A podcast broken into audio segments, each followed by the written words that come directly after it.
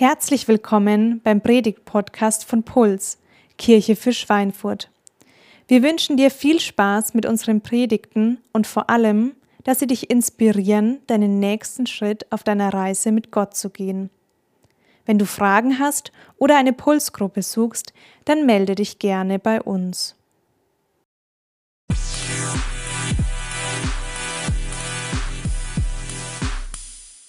Wunderschönen guten Morgen, richtig schön, dass du da bist. Ich habe extra ein Quiz vorbereitet für diese Predigt, habe dir mal die Frage mitgebracht, was ist wichtiger? Wir warten hier noch kurz, äh, auf das, dass ihr das auch sehen könnt. Ne? Bisschen einfacher als wer wird Millionär, weil es gibt nur zwei Möglichkeiten. Was ist wichtiger?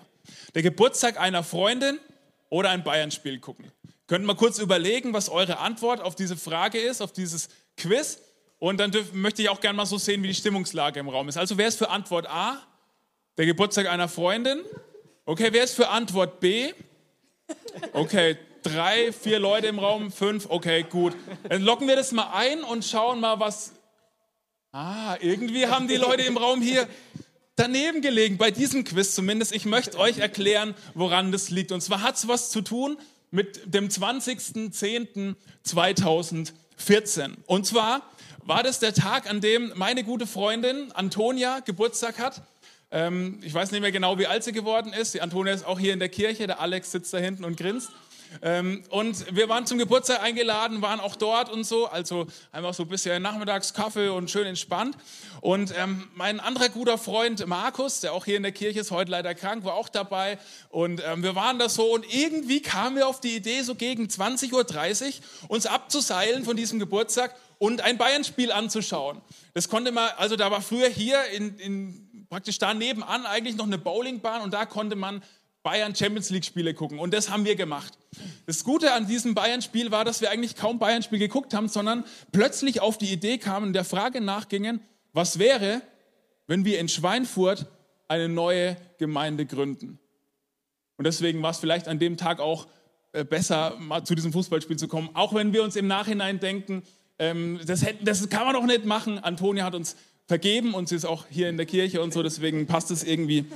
Auf jeden Fall war das so der Moment, wo wir zum ersten Mal über diese Kirche nachgedacht haben und noch gar nicht wussten, dass es diese Kirche gibt. Ein paar Jahre später, vier Jahre später, waren wir mit sechs Leuten ein Wochenende in Altenstein und haben so ein erstes Visionscamp gehabt und haben geträumt von einer Kirche in Schweinfurt, von einer neuen Kirche.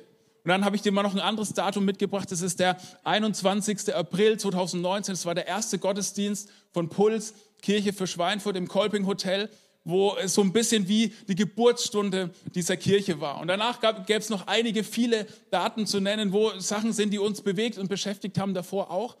Aber jetzt wollen wir heute an, an, an diesen Tag springen, an den 20.11.2022 und uns die Frage stellen, was wäre, wenn Gott diese Kirche irgendwie gebrauchen möchte? Was wäre, wenn Gott diese Kirche in dieser Zeit irgendwie gebrauchen möchte. Wir nennen diesen Sonntag Vision Sunday, weil wir uns als Kirche ganz bewusst Zeit nehmen wollen, uns auszurichten, uns zu konzentrieren, uns zu fokussieren auf unseren Auftrag, auch auf das, warum wir da sind, warum es uns als Kirche überhaupt gibt. Warum ist es mega wichtig? Warum ist es für jeden von uns extrem wichtig? Man könnte auch sagen, ja, das ist doch eigentlich Aufgabe vom Leitungsteam, die sollen sich doch darum kümmern.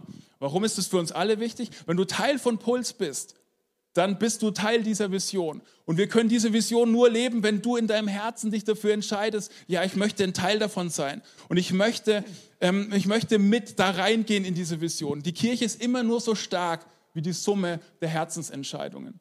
Und wenn du nicht zu Puls gehörst und heute einfach so hier bist und Besucher bist, herzlich willkommen, richtig schön, dass du da bist. Der perfekte Sonntag, weil du wirst uns als Kirche kennenlernen. Und wir werden dich auch herausfordern, zu überlegen, ob Puls vielleicht deine Kirche sein könnte. Und wenn du heute Morgen hier bist und du denkst dir, hey, ich bin eigentlich Atheist, ich habe mit Glauben gar nichts am Hut, auch herzlich willkommen. Das ist, das ist die Kirche, die genau richtig ist für Atheisten, weil hier darfst du mit deinen Fragen und mit deinen Zweifeln einfach sein. Du musst nicht fromm sein, um hier sein zu dürfen. Deswegen herzlich willkommen und du wirst viel darüber herausfinden, was uns als Kirche wichtig ist. Wir wollen ähm, jetzt am Anfang von diesem Gottesdienst so einen Kurzdurchflug machen, einfach so ein paar wichtige Prinzipien, so vielleicht Puls im Zeitraffer könnte man es nennen, einfach ein paar wichtige Prinzipien und Statements, die uns als Kirche ausmachen. Und das erste ist unsere Vision. Wir sagen, wir sind eine Kirche, in der suchende Menschen ein Zuhause bei Gott finden. Egal, ob sie es wissen, dass sie irgendwas suchen oder nicht, oder es ganz tief drin spüren, ich bin irgendwie auf der Suche, ich bin irgendwie lost. Wir wollen eine Kirche sein, wo diese Menschen ein Zuhause bei Gott finden können. Warum existieren wir? Das ist unsere Mission. Wir existieren, um Jesus zu kennen, immer mehr kennenzulernen und Jesus bekannt zu machen. Wir träumen davon, dass der Fame von Jesus, der Ruhm von Jesus immer, immer größer wird. Und wir haben den Traum, das, dafür steht die Zahl fünf, dass wir innerhalb der ersten fünf Jahre unserer Kirche ähm, die nächste Gemeinde gründen, die nächste Kirche gründen. Warum? Weil wir nicht nur an uns denken wollen. Wir wollen nicht nur hier eine kuschelige Kirche haben, wo es allen gut geht und der Käsekuchen immer schön warm ist, sondern wir wollen an andere denken. Wir wollen über Schweinfurt hinausdenken und davon träumen, dass Gott uns als Kirche gebrauchen kann und noch mehr solche Kirchen gründen. Und was ist unsere Strategie? Wie wollen wir das möglich machen? Äh, durch Kleingruppen, in denen wir uns wöchentlich treffen, durch Gottesdienste, die zweiwöchentlich sind und durch Feste, die wir einmal im Quartal feiern. Einfach so ein rauschendes Pulsfest mit gutem Bier, guten Pommes und guten Bratwürsten und guten Menschen und einfach gemeinsam das Leben feiern und genießen und Verbindungen zwischen Menschen genießen. Was sind unsere Werte, also das, was uns als Kirche ausmacht? Wir lieben Jesus, das ist unser Zentrum, das ist unser Mittelpunkt, das ist die einzige Botschaft, die wir haben, Jesus. Wir lieben Jesus, wir lieben Menschen, wir wollen unser Bestes geben. Wir wollen Kirche nicht irgendwie so lässig machen als Pflichterfüllung, sondern mit Leidenschaft. Und das vierte ist mit Begeisterung. Wir wollen nicht so eine oberflächliche Begeisterung leben, sondern eine tiefe Begeisterung. Wir, können, wir wollen gemeinsam singen, mein Gott ist größer, auch in den schmerzhaftesten Momenten unseres Lebens. Das ist eine Begeisterung, die unabhängig ist von Umständen. Und heute wollen wir uns dieser Frage stellen und die möchte ich dir für die Predigt mitgeben. Wie will Gott in einer Zeit wie dieser durch uns einen Unterschied machen? Wie will Gott in einer Zeit wie dieser durch uns einen Unterschied machen? Und was das mit dem Buch Esther zu tun hat, dann nimmt uns jetzt der Christian mit rein. Ja, genau. Wir hatten in den letzten zwei Monaten ähm, ein, uns beschäftigt in, in einer Predigtserie ähm, oder mit einer Predigtserie, wo es darum ging, wie eine bestimmte Person in einer bestimmten Situation absolut den Unterschied gemacht hat.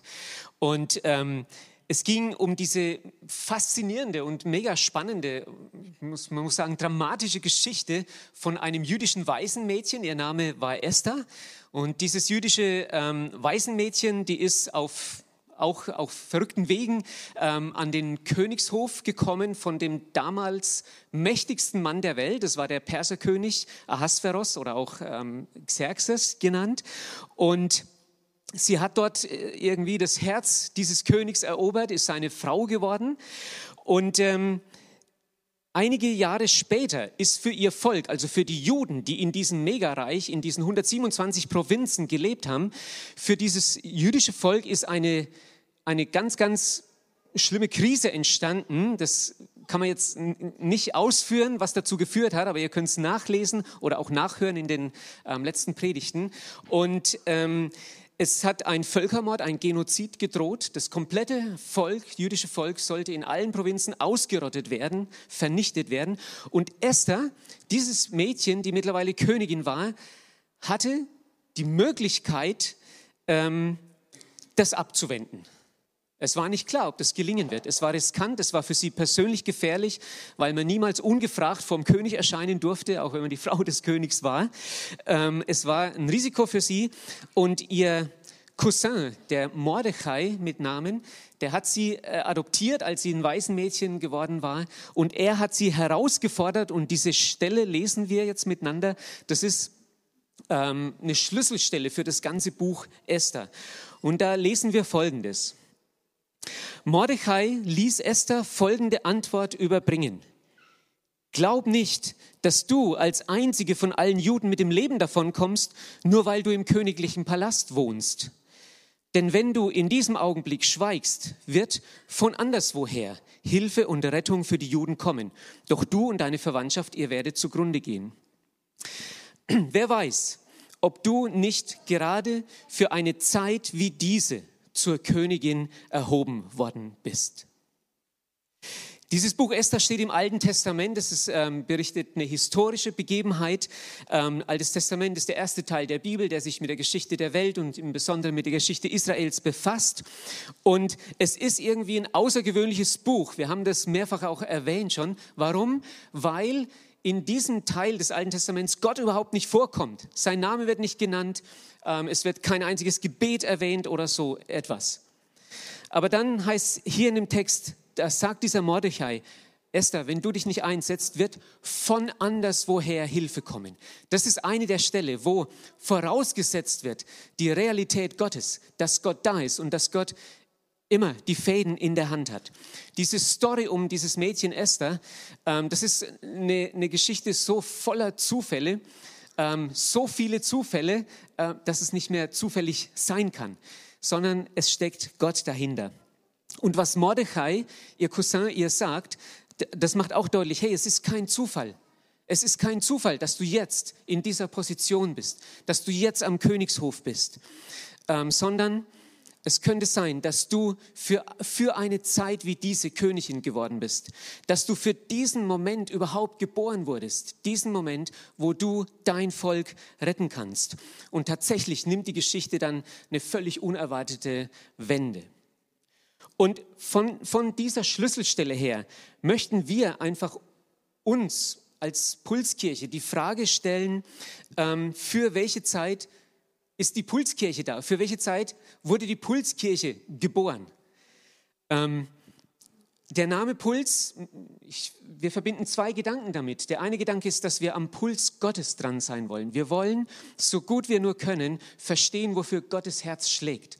Und dafür soll unser Herz auch schlagen, am Puls Gottes dran sein. Und der andere Gedanke ist, wir wollen auch am Puls der Menschen, am Puls der Zeit, am Puls unserer Stadt, ähm, so gut wir können, versuchen dran zu sein. Und deswegen ist die Frage, ja, was ist typisch für diese Zeit, in der wir jetzt leben, für unsere Zeit? Ähm, und, und vor allem, was kann Kirche für einen Unterschied machen in dieser Zeit? Ich habe euch vier Stichworte mitgebracht. Das ist natürlich jetzt nur so ganz kurz angerissen, angeteasert und man müsste viel dazu sagen, man könnte viel dazu sagen und es gäbe noch andere Schlagworte. Aber ich habe euch vier Schlagworte, die unsere Zeit prägen, mitgebracht. Das erste Schlagwort ist Polarisierung. Polarisierung. Sehr augenfällig kann man das beobachten in den USA zum Beispiel, wie ähm, die, das amerikanische Volk, wie die geteilt sind. Und die, diese Teilung ist immer deutlicher geworden seit Donald Trump, ähm, wie die Lager auseinanderklaffen bis hin zum Sturm aufs Kapitol, der demnächst sich zum zweiten Mal jährt. Also man kann das dort beobachten, aber es ist nicht nur in den USA so eine Polarisierung. Auch in, in europäischen Ländern, wo in der letzten Zeit Wahlen stattgefunden haben, kann man das beobachten. Ähm, man kann es beobachten, dass die Schere zwischen Arm und Reich weiter auseinandergeht, auch und sogar in Deutschland. Und wo wir es vielleicht alle am meisten auch gespürt und wahrgenommen haben, das war die Corona-Politik. Ja? Wie sich da die, die Menschen in Deutschland einfach polarisiert haben in Pro und Contra. Äh, also das war unübersehbar und das ging ja bis in Kirchen, bis in Gemeinden hinein. Leider, muss man sagen. Genau, ähm, Polarisierung. Und deswegen die Frage, könnte es sein, könnte es sein, dass es uns als Kirche gibt, um, um vorzuleben, um zu zeigen, ähm, wie man trotz Unterschiedlichkeit tief, ganz tief verbunden und geeint sein kann, nämlich in Jesus und als seine Familie. Ein zweites Stichwort Nivellierung. Nivellierung bedeutet sowas wie Gleichmachen, so die Unterschiede aufheben ähm, besonders in Bezug auf Modelle des Zusammenlebens ähm, in unserer Zeit, Stichwort sexuelle Identität, sexuelle Orientierung, ähm, äh, queere Menschen, Regenbogenfamilien und so weiter. Ihr, ihr kennt ähm, das alles. Und die Frage, die ich mir stelle, könnte es sein, könnte es sein, dass, ähm, dass wir als Kirche dazu da sind, um jeden, jeden Menschen anzunehmen, um jeden Menschen willkommen zu heißen ähm, bei uns und gleichzeitig mit einer großen Freiheit dazu zu stehen und auch darüber zu sprechen, dass, dass Gott uns als Mann und Frau geschaffen hat und dass sein Konzept für unser Leben, auch für Ehe und Familie, dass sein Konzept das beste Konzept ever ist und bleiben wird. Könnte das sein? Ein drittes Stichwort, Komplexität. Man könnte auch sagen, dass das Wörtchen zu viel Ich höre das oft, das Wörtchen. Ich sage es auch manchmal selber zu viel. Oh, das ist mir gerade zu viel. Oder das ist mir an diesem Wochenende zu viel. Wir, wir kennen das alle. Ähm, wir haben zu viel Arbeit, zu viele äh, Termine, wir haben zu viele To-Dos, zu viele Mails, ähm, zu viele Erwartungen, zu viele Meinungen, zu viele Verpflichtungen, zu viele Themen, mit denen wir uns befassen müssen. Und das verursacht Stress, das verursacht äh, Überforderung, das verursacht Erschöpfung. Und deswegen die Frage, könnte es sein, könnte es sein, dass wir als Kirche das befreiende göttliche Modell von Ruhe und Arbeit, von Anspannung und Entspannung, dass wir das kennen, aber vielleicht selbst wieder entdecken müssen neu. Und ein letztes Stichwort, das Stichwort Unsicherheit. Ähm, Unsicherheit, das erleben wir immer noch manchmal bei der Begrüßung. Ja, begrüßt man sich so oder so oder so oder und dann gibt es irgendein Gewurstel, ne? weiß nicht genau, wie man äh, es, es, es spielt sich wieder ein, so allmählich pendelt sich wieder ein. Ähm, aber manchmal ist da diese Unsicherheit, aber das ist ja äh, äh, amüsant, das ist ja nicht schlimm. Ne? Aber bei anderen Themen, da hört der Spaß halt auf. Ja? Wo diese Unsicherheit zum Beispiel, ähm, könnte es tatsächlich mal so ein Mega-Blackout geben? Soll ich mich da irgendwie darauf vorbereiten? Soll ich ein bisschen Vorräte ähm, schaffen oder nicht? Oder die Unsicherheit, ob ich die nächste Gas- und Stromrechnung wirklich bezahlen kann, ob ich das noch packe, ob ich das auf Dauer schaffe. Ähm, die, die Unsicherheit, ob aus der Inflation wirklich eine Rezession wird werden wir bald auf ein bisschen von unserem Wohlstand verzichten müssen. Ähm, die Unsicherheit, ob ich meinen Job behalte, die Unsicherheit, ob ich meine Firma, mein Café weiter äh, betreiben kann, weiterführen kann, halten kann. Ähm, die Unsicherheit, ob der Krieg in der Ukraine vielleicht doch noch weiter eskaliert und auf andere Länder übergreift. Ähm, ich habe eine Karikatur dabei, die, die ich, war vor längerer Zeit, mal, vor einiger Zeit mal in der, im Schweinfurter Tagblatt, ähm, Unsicherheit. Äh, und ich finde, dass es die ziemlich gut irgendwie trifft.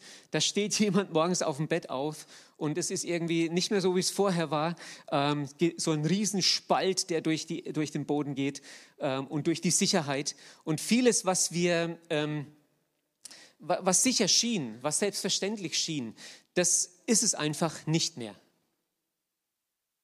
Ich habe ein Zitat mitgebracht von einem Theologen, Dietrich Bonhoeffer. Es klingt ein bisschen kompliziert, aber es steckt eine ganz große Tiefe drin. Und er sagt, wenn du mit Jesus lebst, lebst oder wer mit Jesus lebt, der wird vielleicht immer noch zu knapsen haben mit einer fetten Strom- und Gasrechnung und so weiter. Da ist, sind nicht diese Faktoren alle weg. Aber wer mit Jesus lebt, der ist, so, so hat er mal geschrieben, herausgerufen aus den relativen Sicherungen oder Sicherheiten des Lebens in die scheinbar völlige Unsicherheit.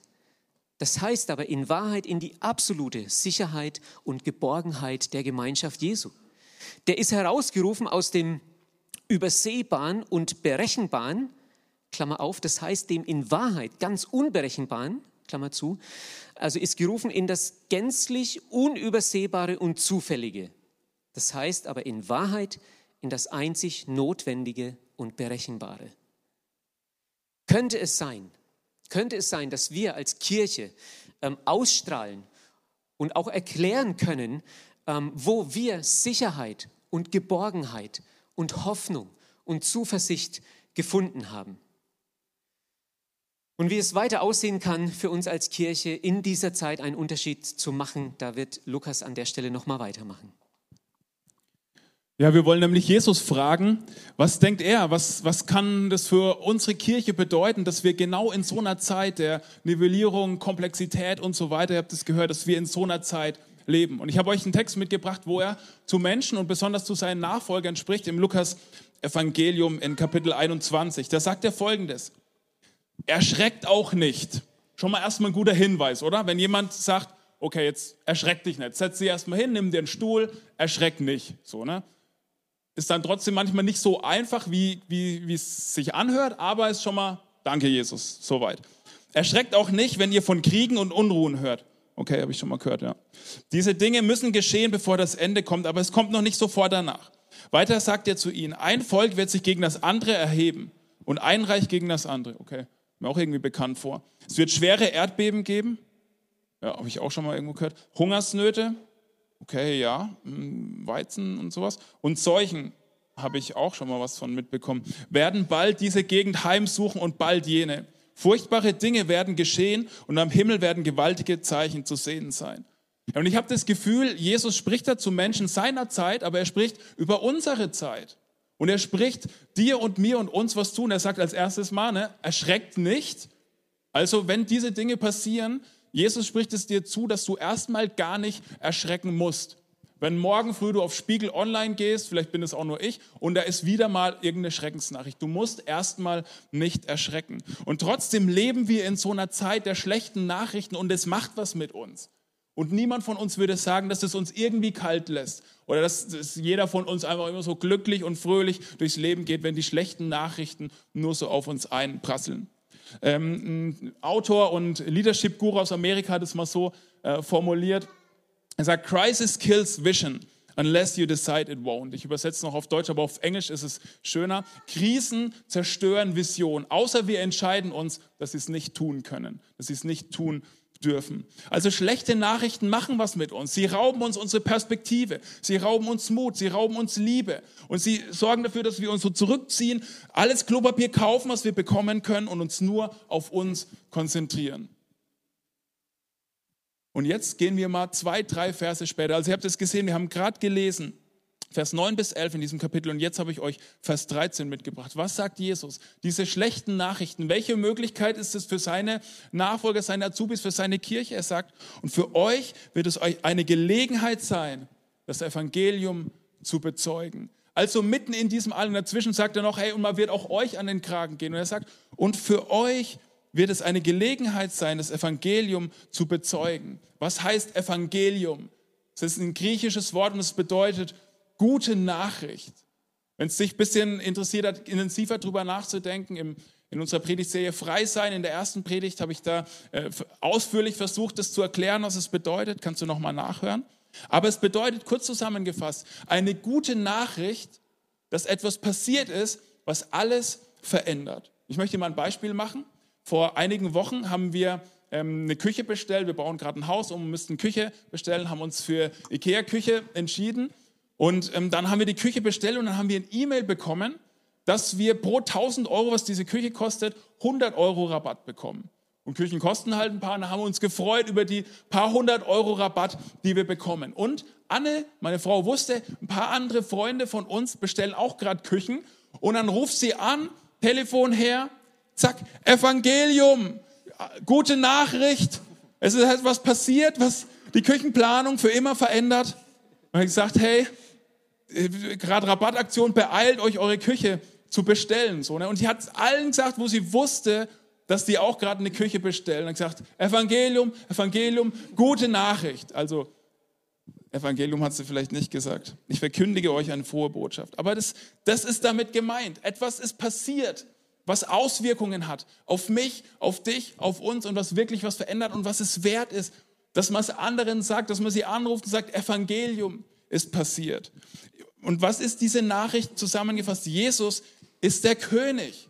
Und es ist etwas völlig Neues geworden, als Jesus gestorben und wieder auferstanden ist. Was Neues hat begonnen. Du kannst frei werden von allem, was dich einengt, was dich krank macht, was dich verletzt, was dich zurückhält. Du kannst jetzt schon innerlich im Reich Gottes leben und du wirst erleben, wie Jesus, der König, wiederkommt und alles heil macht und alles gut macht, Gerechtigkeit aufrichtet und am Ende vom Tag Liebe und Frieden siegen werden. Und das ist die Nachricht von besseren Zeiten, die dich ermutigen kann für die schlechten Zeiten und die schwierigen Zeiten von heute.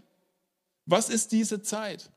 Es ist eine Zeit der schlechten Nachrichten, der herausfordernden Nachrichten. Und diese gute Nachricht ist auch die gute Nachricht für die Polarisierung, die Komplexität, die Nivellisierung und die Unsicherheit dieser Zeit. Genau dafür ist diese gute Nachricht gedacht.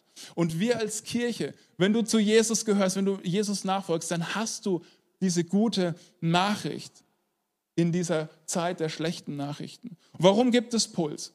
Was ist unser Auftrag? Wofür sind wir angetreten? Was ist unsere Vision? Was werden wir in dieser Zeit der schlechten Nachrichten tun?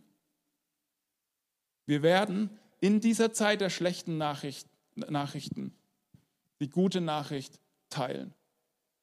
Wir als Kirche werden in der Zeit, in dieser Zeit der schlechten Nachrichten, die gute Nachricht teilen. Das ist unser Auftrag. Das ist unsere Vision. Dafür gibt es uns. Das ist das Warum hinter Puls. Und was heißt teilen?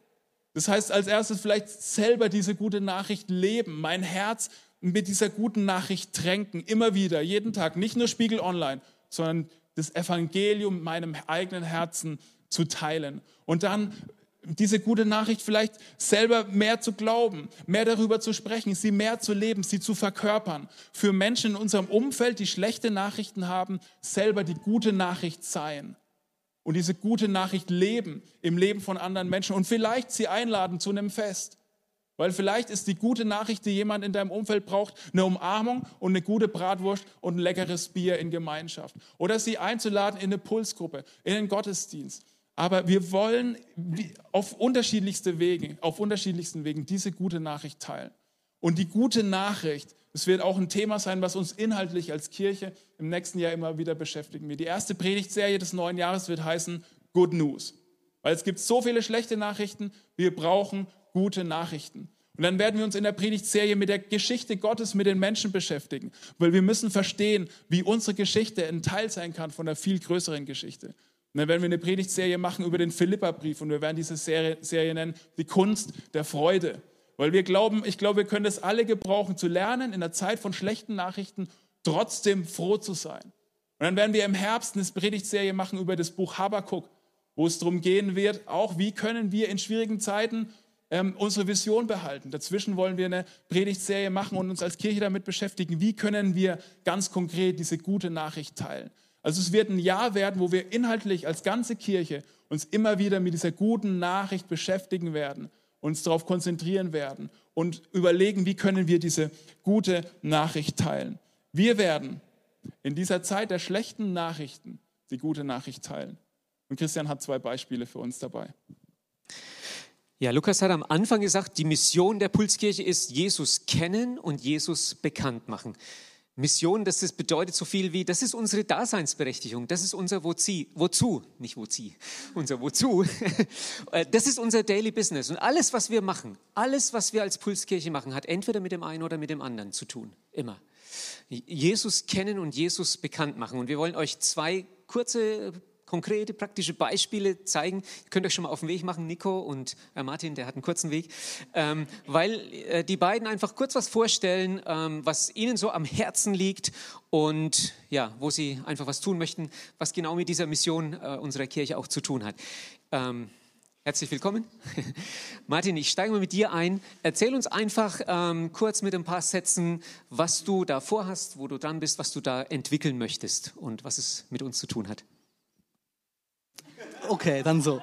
Ähm, genau, also der Christian und Lukas hat es auch schon ähm, erwähnt. Jesus kennen ist irgendwie verankert in unserer Kirche, ist uns wichtig und ähm, vielleicht kennt ihr selber, wie lernt man Jesus am besten kennen.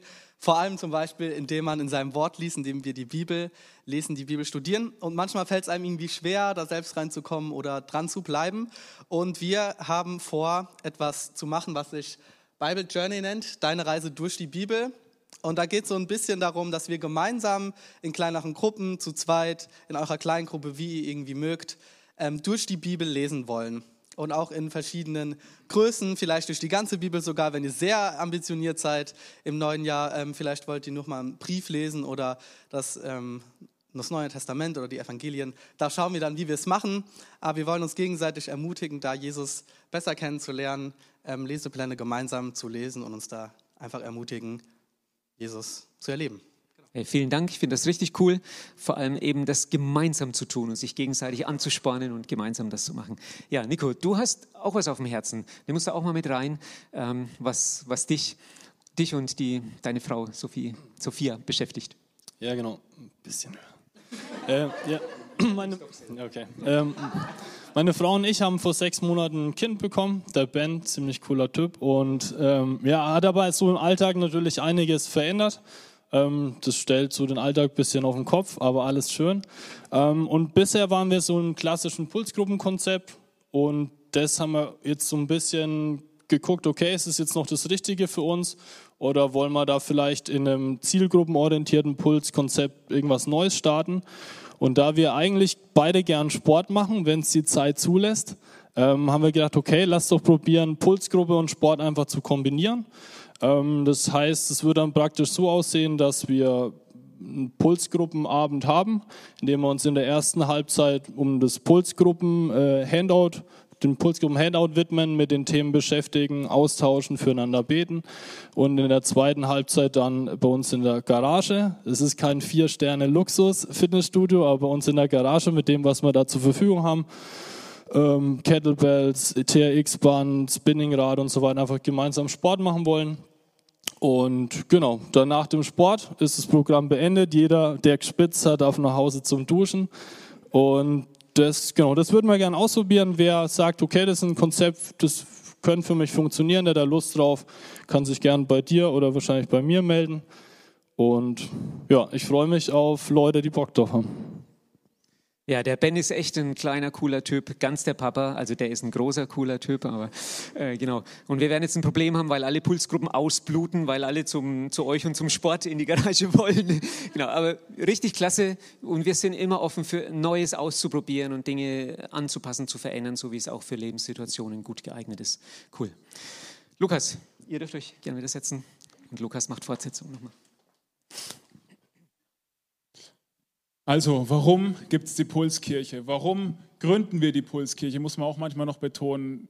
Das ist noch keine fertige Kirche. Ne? Das wirst du merken, wenn du ein bisschen eintauchst. Wir gründen hier noch was. Ne? Ist, da staubt es, da knirscht es auch manchmal und da ist noch nicht, läuft noch nicht alles so. Ne? Warum bauen wir die, die Pulskirche? Weil wir zutiefst davon überzeugt sind, dass es nichts Schöneres, nichts Besseres, nichts Erfüllenderes gibt als, als Kind Gottes zu leben und Jesus in vertrauensvoller Nähe nachzufolgen. Und weil wir zutiefst davon überzeugt sind, dass jeder Mensch das braucht. Jeder Mensch braucht es. Und weil wir uns als Kirche dafür in, investieren wollen und einsetzen wollen, dass möglichst viele Menschen in unserem Umfeld, in unserer Stadt, in dieser Region und wenn Gott will, und wir beten dafür auch über diese Region hinaus, Jesus kennenlernen und anfangen, Jesus nachzufolgen und zu merken, wie das Reich Gottes, diese, diese, dieses, dieser König Jesus ihr Leben verändert zum Positiven.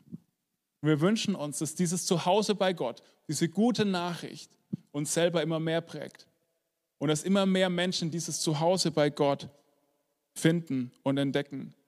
Und wovon träumen wir da im nächsten Jahr? Wir träumen davon, dass Menschen zum ersten Mal Jesus kennenlernen. Also wenn du hier bist und du äh, glaubst nicht an Gott, du bist vielleicht zum ersten Mal da und auch ein bisschen skeptisch, hey, wir wünschen uns das für dich echt, dass du diese Erfahrung machen kannst, dass es heißen kann, mit Jesus zu leben, Jesus nachzufolgen. Wir träumen davon, dass sich Menschen taufen lassen und damit zum Ausdruck bringen, hey, ich folge diesem Jesus nach. Wir wünschen uns, dass neue Pulsgruppen entstehen. Nicht nur eine Sportpulsgruppe, vielleicht auch eine Business-Lunch-Pulsgruppe, vielleicht auch eine ähm, Bergsteiger-Pulsgruppe, vielleicht eine Heckel-Pulsgruppe, was auch immer. Ganz egal. Aber dass Menschen in kleinen Gruppen gemeinsam Jesus nachfolgen und ihr Umfeld erreichen und ihr Umfeld verändern. Wir träumen davon, dass wir Christian anstellen können. Das haben wir im letzten Jahr auch schon immer wieder gesagt, ne, dass wir das als Kirche machen wollen. Ich habe eine 50-Prozent-Stelle und wir würden gern Christian zusätzlich auch für einen Tag in der Woche anstellen. Das ist finanziell bis jetzt leider noch nicht möglich gewesen. Und das wünschen wir uns fürs neue Jahr. Wir träumen davon, dass neue Teams entstehen. Es gibt noch lange nicht alle Teams, die wir brauchen, um diese, die, die gute Nachricht in dieser, schlechten, in dieser Zeit der schlechten Nachrichten mit unserer Stadt zu teilen. Und deswegen möchte ich dir nochmal die Frage vom Anfang stellen. Wie will Gott in einer Zeit wie dieser durch dich, durch uns, durch uns alle einen Unterschied machen? Und ich möchte dich ermutigen und dich herausfordern, einen nächsten Schritt zu gehen, zu überlegen, was dein nächster Schritt sein könnte. Und ich habe euch mal fünf Begriffe mitgebracht, als wir überlegt haben, wie wird man Teil von Puls, wie wird man ein Mitglied von Puls, was auch immer das dann ist, haben wir gesagt, okay, wir wollen, dass Leute das zum großen Teil einfach selber bestimmen können. Und das sind so die Dinge, an die wir denken. So ist man Teil von Puls. Und da möchte ich einfach dir nächste Schritte anbieten. Das erste ist, die Vision von Puls zu unterstützen. Vielleicht ist es heute für dich dran, dass du dein Herz neu brechen lässt für den Wunsch, die gute Nachricht zu teilen. Nicht nur als Einzelperson, sondern als, ganze, als ganzes Kollektiv. Oder vielleicht heißt es für dich, dass du sagst, okay, ich möchte Puls besser kennenlernen. Dann könntest du dich im neuen Jahr für unser Puls anmelden. Das ist so unser, was wir nutzen, um unsere Kirche vorzustellen. Das zweite wäre, dass du anfängst oder weitermachst oder wieder neu für Puls betest. Weißt du, das ist ein Mitgliedschaftskriterium, das kann niemand kontrollieren. Ne? Aber du kannst es mit dir und mit Gott ausmachen. Wann hast du das letzte Mal konkret für Puls gebetet? Wann hast du das letzte Mal für uns als Leitung gebetet? Hey, wir haben es echt nötig. Wir haben es echt nötig, dass man für uns betet, wirklich. Das ist äh, so wichtig, dass wir als Kirche beten für unsere Kirche, für uns. Das dritte ist, vielleicht möchtest du ein Teil der Pulsgruppe werden. Oder wenn du so passives Mitglied in der Pulsgruppe warst in der letzten Zeit, zu sagen, okay, mit dem neuen Jahr gehe ich da wieder rein, weil ich weiß, dass ich es brauche und dass Gott mich da schleifen möchte und dass Gott mich da benutzen möchte, um Menschen zu erreichen. weißt du, die, wenn die klassische Abendpulsgruppe im Kreis sitzen mit einem warmen Tee für dich nicht das Richtige ist, dann werd kreativ und überleg dir. Dann kann man den Tee auch gegen ein Bierchen tauschen oder die Uhrzeit gegen eine andere Uhrzeit tauschen, wie auch immer. Vielleicht möchtest du sagen, okay, ich stehe voll hinter Puls und jetzt möchte ich anfangen mitzuarbeiten und mir ein Team suchen. Oder ich habe einen Gedanke für ein Team, das ich anfangen möchte aufzubauen. Wir hätten zum Beispiel total Lust, einfach mal eine Aktion in der Stadt zu machen, wo wir der Stadt dienen und irgendwas Cooles auf dem Marktplatz machen und aufräumen und Leuten was Gutes tun. Wir bräuchten jemanden, der ein Herz dafür hat und der es anfängt. Wir brauchen ein Aufbauteam. Wir brauchen ein Kaffeeteam. Es gibt Möglichkeiten für dich. Und wenn du sagst, ich weiß nicht, wo mein Platz ist, wir bieten gerne ein Coaching an, wo du 30 Minuten einfach ein Gespräch mit jemandem von uns bekommst, wo wir deinen Platz finden. Und das Letzte ist, was auch niemand kontrollieren kann, aber was zwischen dir und Gott du ausmachen kannst, dass du dich auch finanziell bei Puls einklingst. Viele machen das, viele machen das sehr großzügig. Aber vielleicht ist es heute für dich der Moment, wo du sagst, okay, zum ersten Mal möchte ich regelmäßig auch mit meinen Finanzen diese Kirche mitbauen. Puls ist komplett spendenfinanziert. Wir kriegen keine staatliche Förderung, keine Kirchensteuer. Alles von Menschen, denen die Puls ähm, wichtig finden und die Vision und, äh, und den Jesus, der dahinter steht. Und vielleicht ist das für dich heute dein nächster Schritt, dass du sagst, okay, ich möchte es regelmäßig machen oder überhaupt anfangen. Vielleicht sagst du auch, hey, ich gehöre gar nicht zu Puls. Dann wollen wir dich einladen zu überlegen, ob Puls seine Kirche sein könnte. Und vielleicht sagst du, ich habe gar, noch gar nichts mit Gott und mit Glauben am Hut. Dann wollen wir dich einladen und dir Mut machen, dass du anfängst, diesem Jesus eine Chance zu geben. Du kannst erst sagen, ob du an Jesus glaubst oder nicht, wenn du es mal ausprobiert hast, ob sich was tut in deinem Leben, ob er wirklich was verändern kann in deinem Leben. Wir als Kirche, wir können uns heute entscheiden und wir wollen uns heute entscheiden, dass wir in dieser Zeit der schlechten Nachrichten die gute Nachricht teilen. Wir werden es tun. Gemeinsam. Und jetzt am Ende möchte ich mit euch eine herausfordernde Nachricht für uns als Kirche teilen, die uns alle beschäftigen wird und die uns alle bewegen wird. Wir stehen vor einer besonderen Herausforderung als Kirche im neuen Jahr. Und zwar werden wir uns eine neue Location suchen müssen. Ich habe vor etwa zwei Wochen ein Gespräch gehabt mit Moni, einer der Inhaberinnen hier vom Rückerz. Ähm, wir haben uns da vorne im Café getroffen. Und als ich hingelaufen bin, habe ich gebetet und habe gesagt, Jesus, ich weiß nicht genau, was jetzt kommt. Ich möchte einfach, dass, dass das passiert, was du willst dann sind wir in diesem Gespräch und ist Moni richtig schwer gefallen. Wir haben echt ein freundschaftliches Verhältnis zu den Inhaberinnen hier und sie musste uns sagen, dass sie die Zusammenarbeit leider beenden muss. Sie hat keine finanziellen Gründe, Gründe, keine Gründe, dass sie uns als Kirche nicht hier haben wollen. Sie lieben uns wirklich, kann man so sagen. Es hat personelle Gründe, dass sie das einfach personell nicht hinbekommen, alles für uns immer vorzubereiten. Und das bedeutet, wir brauchen eine neue Location. Wir haben ein bisschen Zeit, aber eigentlich für das Rückkehrziel so schnell wie möglich. Und ich habe vorher gebetet, hey Jesus, das, was du willst, soll passieren. Und dann habe ich die Moni gefragt, ob ich für sie beten darf, fürs Rückwärts. Wir haben auch herausfordernde Zeiten, wie viele Gastronomen in dieser Zeit. Ich habe auch für uns als Kirche gebetet.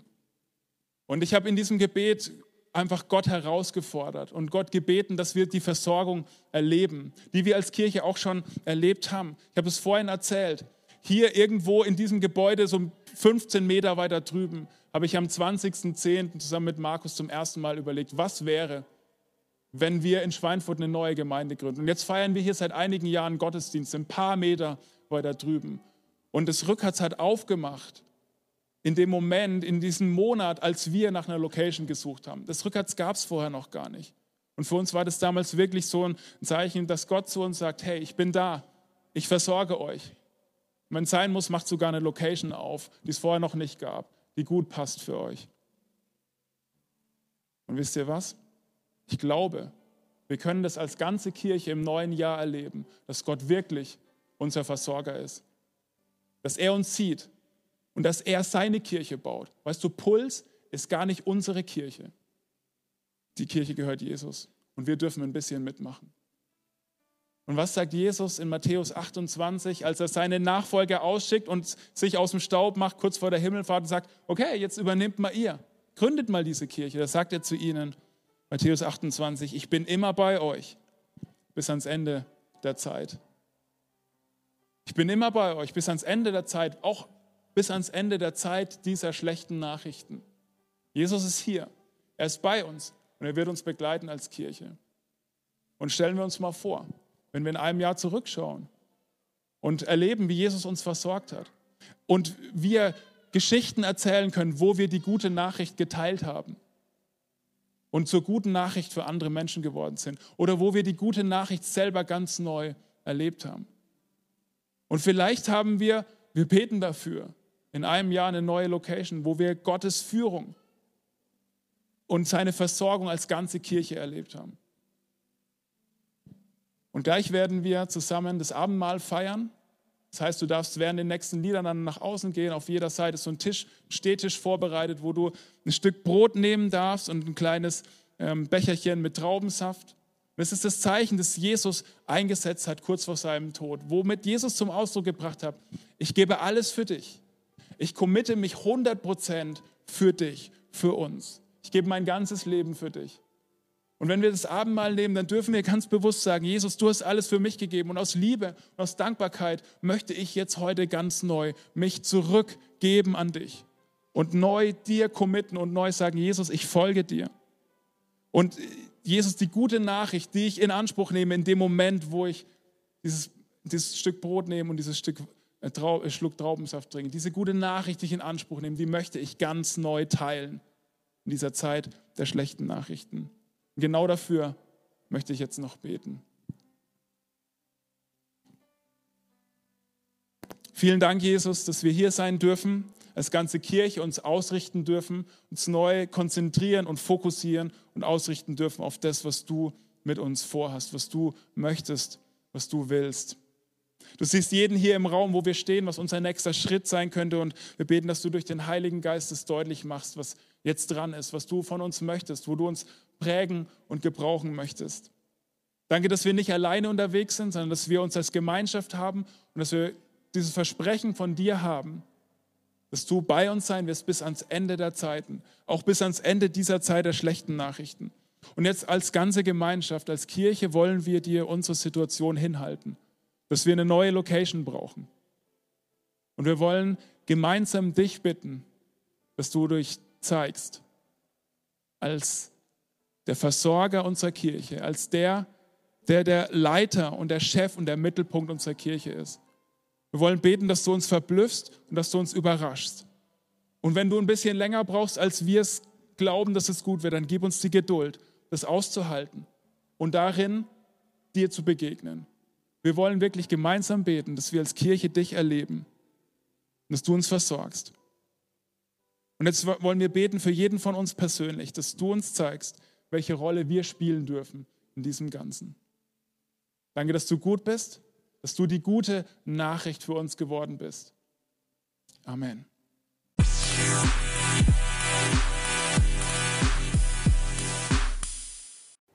Wir hoffen, dass dir diese Predigt gefallen und geholfen hat. Wenn du Fragen hast, melde dich gerne bei uns. Alle Infos findest du auf www.puls.de kirche.de